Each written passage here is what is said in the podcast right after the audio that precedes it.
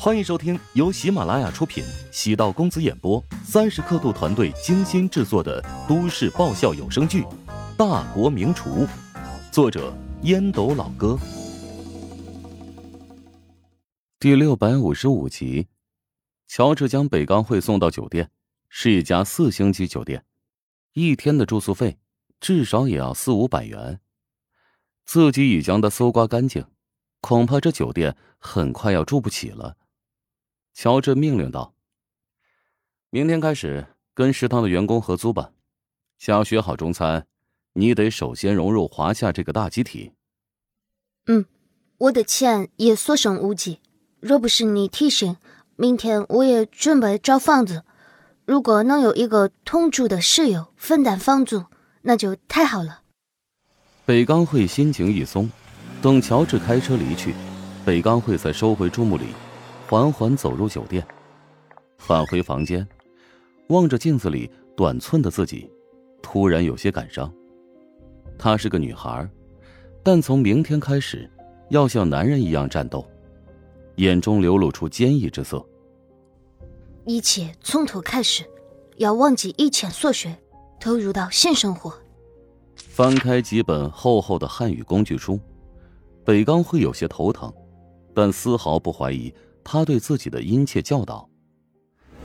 第二天清晨，当丁晨认出北刚会的瞬间，整个人感觉不好了。一个俏丽清秀的女人，突然变成了另一个假小子。北刚会的颜值那么高，化了妆之后，作为一个女人，我都觉得她很好看。她为何要对自己这么残忍？直大食堂每天都有简短的早会，乔治将北刚会介绍给了大家。同时举办了一个简单的收徒仪式，周冲的心情愉快的一匹。几个月之前收了个徒弟，现在又多了个师妹。乔治交代道：“以后呢，北刚会就是我们食堂的一员了。他现在的汉语水平还很一般，我已经让他尽快学好汉语，到时候就能融入大家。啊，对了，陈姐，你先安排一下他的实习工作。”先在餐厅端盘子吧。这个，陈雪华还是知道北钢会的来路，好歹是世烹交流会岛国烹饪协会的种子选手，让他端盘子，是否大材小用了？乔治很认真的说道：“陈姐，我知道你有什么顾虑，既然他要重新开始，我们必须要给他成长的空间，让他参与餐厅服务员的工作。”可以更加了解客户的需求，知道客户的口味。好的，我会安排好的。陈雪华颔首，她真心怀疑要将新收的女徒弟气走。陈雪华还真的错怪了乔治。既然北刚会如此认真的要求自己将他改造成一个中餐厨师，当然要从最基层的工作开始。现在食堂的后厨。哪个厨师不是从端盘子、洗盘子开始的？北刚会有什么特别之处？如果他不乐意的话，可以立即离开啊。至于学费，那肯定是不会退的。北刚会接受了乔治的安排，他的心思很单纯，将自己的位置放得很低。乔治对他的安排更像是洗尽铅华的重塑。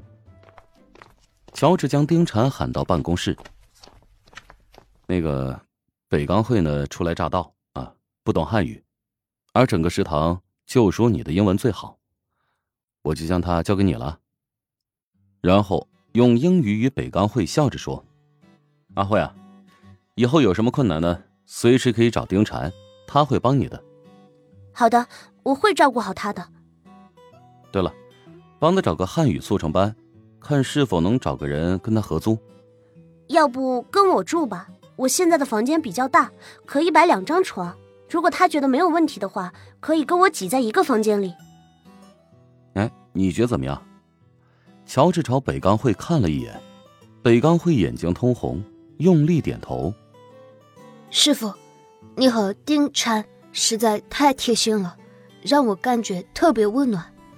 想起坑了啊，不对，是收了北刚会一百六十万岛国币，心里的愧疚。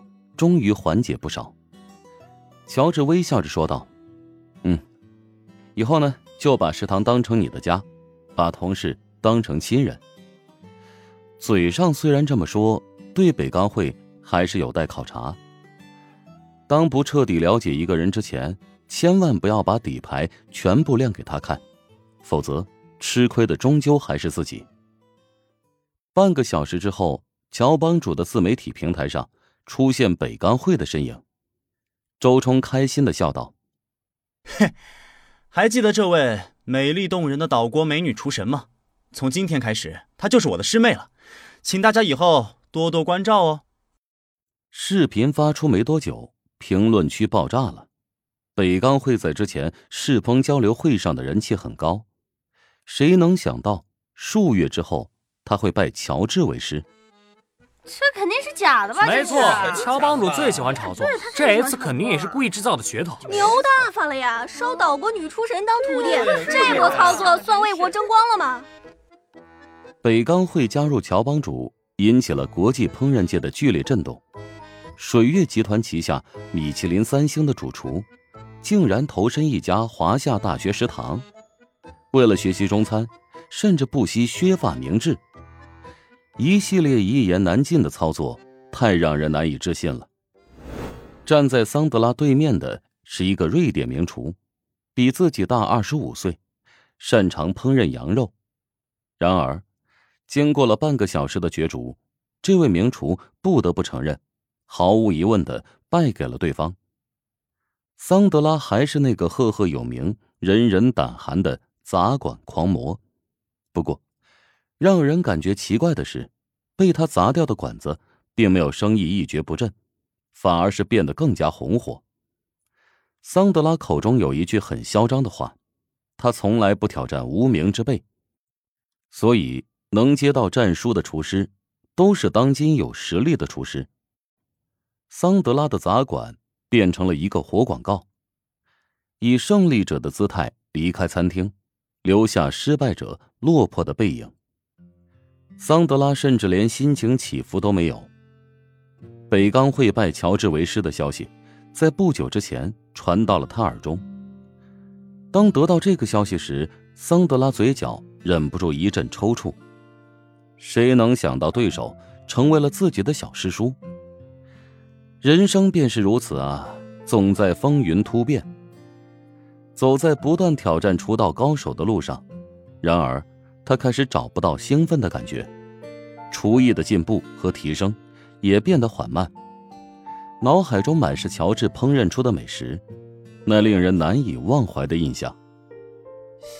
我是否也应该和北刚会一样，前往华夏，跟随乔治学习中餐呢？